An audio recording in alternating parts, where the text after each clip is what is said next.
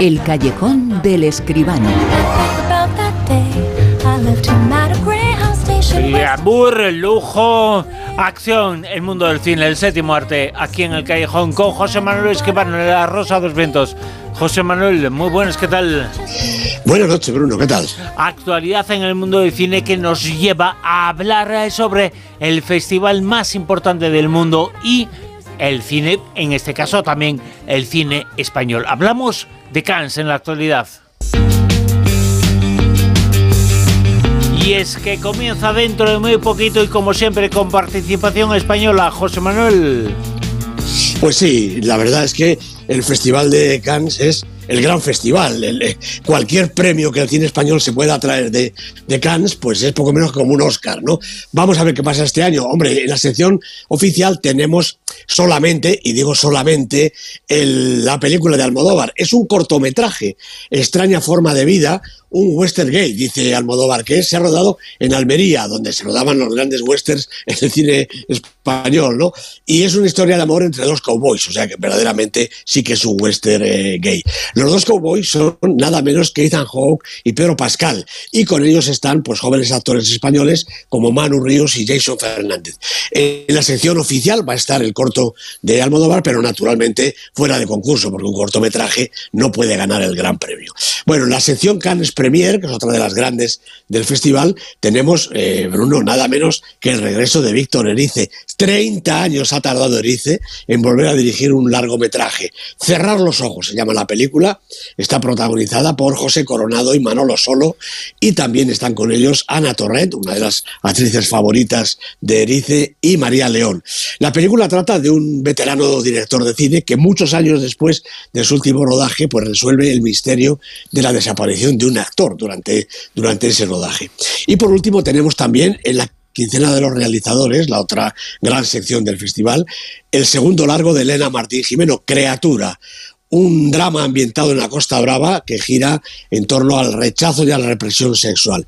El guion es de la propia Elena Martín y de Clara Roquet. Y además de eso, para completar un poquito la posibilidad española, pues tenemos dos cortometrajes, dos cortometrajes en la Semana de la Crítica. Contadores de Irak de Irati Gorostidi y una coproducción con Croacia, The Real Truth About the Fight, de Andreas Lavicic. No vamos a traernos el gran premio, no vamos a traernos la palma de oro, pero seguro que las películas españolas este año en Cannes, de una u otra manera, triunfan.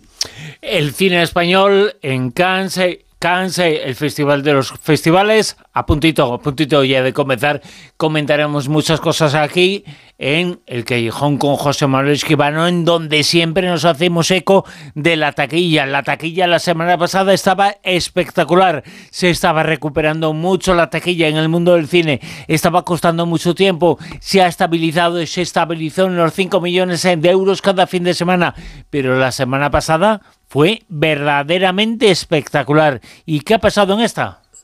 Bueno, pues en este último fin de semana ha caído un poquito porque son números muy importantes, pero yo creo que ha aguantado bien. 6.811.000 euros en el fin de semana, una cifra realmente importante. Ha caído menos, menos de un millón, está francamente bien.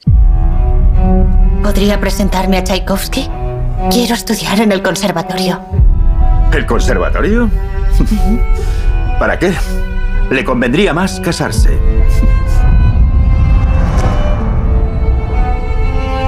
Lo único que quiero es pasar mi vida con usted. Mi situación es delicada. Tengo problemas financieros. No es impedimento. Tengo una buena dote. Y el cine se ocupará de la figura de uno de los grandes músicos de todos los tiempos, de Tchaikovsky.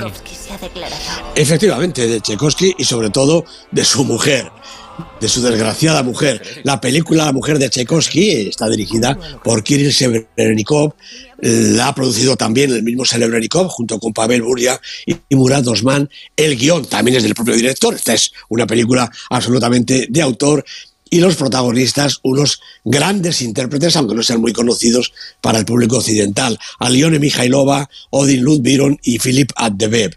Bueno, Kirill Severnikov es eh, un notable director ruso, ha realizado pues, una decena de películas y yo recordaría entre ellas El estudiante en el 2016 y Leto en el, 2018, que son las dos que se estrenaron en España con más repercusión, las que hemos visto yo creo que un poquito más. Son películas muy distintas. La primera es un drama psicológico y la segunda, pues más o menos, eh, la historia de un grupo de rock. En las dos, y yo creo que en toda su obra, Serebrennikov muestra una evidente capacidad para ahondar en las zonas oscuras de sus personajes y también en, en, esta película, que es este retrato negrísimo, diría yo, de Antonina Miliukova, la desgraciada mujer de Tchaikovsky, Piotr Tchaikovsky, el gran compositor ruso, considerado el mejor de su país, por lo menos hasta la llegada de Stravinsky. Bueno, Tchaikovsky nació en 1840 y murió a los 53 años en 1893, justo en el momento en que se inicia la película, en un impactante prólogo que muestra a la mujer, a Antonina, tratando de, de asistir al entierro de su marido. Inmediatamente la película retrocede hasta 1865, que es el momento que hemos oído en el tráiler. Antonina tiene 16 años y se enamora perdidamente, iba a decir locamente, de Piotr Tchaikovsky, que tiene 25 y ya es compositor y profesor del conservatorio. Eh, el sentimiento en ella sigue vivo, consigue estudiar en el Conservatorio de Moscú, donde él da clases, y años después, cuando deja la institución, escribe a Tchaikovsky invitándolo a visitarla. Y en el momento en que él accede, le declara su amor y le pide que se case con ella, así por las buenas. ¿no? Bueno, Serebrennikov retrata implacable a la pareja. Piotr es un hombre introvertido, casi adusto, consciente de su condición sexual que siempre ha escondido y de su complicada situación económica, y el hombre asiste pues sorprendido a la petición de la joven. Tras una corta resistencia, pues termina por aceptar el matrimonio. Antonina siente una pasión enfermiza por el compositor. Los años solo la han acrecentado y desde luego asiente a cualquier proposición que le imponga, incluida la abstinencia sexual y todo lo que pueda parecer cercanía conyugal. Lo que sigue es simplemente un camino divergente. Piotr va consiguiendo éxito y fortuna y su matrimonio le resulta una losa imposible de sobrellevar. Busca la libertad, busca otras relaciones y cuanto más Antonina se empeña en mantener un enlace que ya no tiene nada de verdad, más Tchaikovsky y su entorno tratan de alejarla, proponiéndole incluso el divorcio, en una sociedad, la de fin de siglo en Rusia, que no era nada favorable a esta solución. Cada intento y cada repulsa de Antonina la hunde a ella más en la demencia y a él en el disgusto y la depresión. Pero Serebrennikov no se limita a contar una historia de amor, ni siquiera apura la faceta artística de Tchaikovsky, aunque su música impregna toda la película formando un todo con la imagen.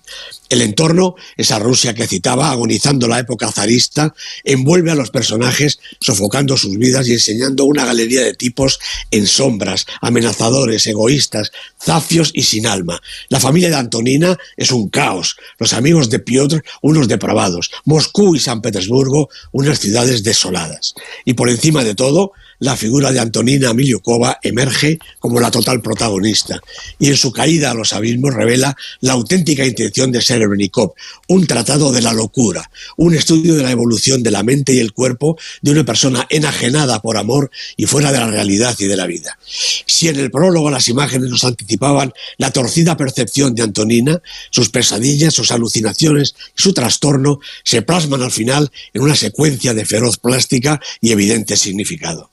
La mujer de Tchaikovsky es una película enorme, tan majestuosa como íntima, tan oscura como inteligente, difícil de digerir, desde luego, pero necesaria en esta época de tanta escasez de obras maestras. Bueno, yo no sé si llegará, llevará a muchos espectadores a las salas, me temo que no, pero tampoco eso importa cuando el cine es grande, cuando es cine verdadero. La verdad es que con lo que nos has contado nos entran muchísimas ganas y ojalá mucha gente lo haga de cine, de comprar las entradas para ver esta película La mujer de Tchaikovsky, que además de ser gran cine también es gran historia porque nos cuenta la historia de Rusia en esa época, pero también una historia entre comillas pequeña que es la historia de Tchaikovsky y su mujer. El cine nos sirve para ver en el prisma del cine, para ver lo pequeño y lo grande. Así es, Bruno, no cabe ninguna duda. La historia de Rusia y, como dices, sus personajes, nada menos que Tchaikovsky, el gran compositor. Vamos ya con el Super 10. La gran lista que nos ofrece José Manuel Esquivano esta semana en el puesto número 10 está... Pues está un estreno, Una bonita mañana, la película de Mia Hansen-Love con Lea Seydoux y Meville Pupar de protagonistas. En el 9 bajando un puestecito de dragones y mazmorras, o mazmorras y dragones, como se diga. John Francis Daly y Jonathan Goldstein son sus, son sus directores y lleva tres semanas en el Super 10. ¿Ocho? Bueno, otro estreno y además es la película de la semana. Ya comentábamos, Los Tres Mosqueteros, D'Artagnan, película dirigida por Martín Burbulón con François Civil y Eva Green de protagonistas. Primera semana en el Super 10, película de la semana. Siete. Repite posición El exorcista del Papa. Buena taquilla también y buena acogida para esta película de Julius Avery, nada menos que con Russell Crowe y Frank Conero de protagonistas. Dos semanas en el Super 10. Seis. Bueno, pues esta segunda vida que está viviendo Babylon ha subido incluso en su quinta semana en la lista, después de estar fuera del Super 10 unas cuantas semanas, la gran película, la diría yo, de Damien Chazelle, con Brad Pitt, con Margot Robbie, cinco semanas en total y subiendo. Cinco. Super Mario Bros., la película campeona de la taquilla. Dos semanitas ha bajado un puesto la película de Michelle Jelenic y Aaron Howard. Es una película de animación con el personaje que todo el mundo conocemos, el fontanero de cada cual, Mario Bros. Subimos hasta el puesto número 4. Bueno, pues aquí repite Asbestas, la peli de Rodrigo Sorogoyen, 23 semanas ya en el Super 10, todos los éxitos, ¿para qué vamos a decir más? Cuarto puesto todavía para Asbestas. Semana número 23, que se dice pronto. Hablando de números, eh, seguimos hablando de números y vamos ya con los números que has citado. Semana número 23 en de Asbestas y en el 3 está... Pues, pues ocho semanas lleva The Quiet Girl, esta chica tranquila, esta chica calladita, la película de Cole Bayreat, una película entrañable, preciosa realmente, mantiene la posición tercera en su octava semana. Dos. Pues también repite, porque aquí ya no se mueve nadie, After Sun, 16 semanas lleva esta peli, tampoco ninguna tontería, la película dirigida por Charlotte Wells con Paul Mescal de protagonista. Creo que no se llevó ningún Oscar, pero se llevó muchísima buena crítica en el puesto número uno. Pues esa película, Los Faberman, que no ganó el Oscar, pero que ganó, yo creo, yo creo que el aprecio de todo el mundo. Diez semanas ya en la lista, es super 10 en este momento y las 10 en el número uno. Yo creo que es un, un récord pequeñito todavía, pero importante. La película, la gran película de Steven Spielberg. Steven Spielberg en el puesto número uno con esa película de Faberman. 10 semanas en la lista, 10 semanas en el Super 10, 10 semanas en lo más alto en el puesto número uno. Pocas películas se pueden presumir de eso. Y llevar y estar 10 semanas seguidas en el puesto número uno del Super 10 que está reservado en esta ocasión para el grande de los grandes, eh, para Steven Spielberg. Y grande es, eh, por supuesto, José Manuel Esquivano hablándonos en de cine, a quien escuchamos el sábado que viene. José Manuel, hasta entonces. Hasta entonces, Bruno. Muchas gracias y un abrazo. En Onda Cero, La Rosa de los Vientos.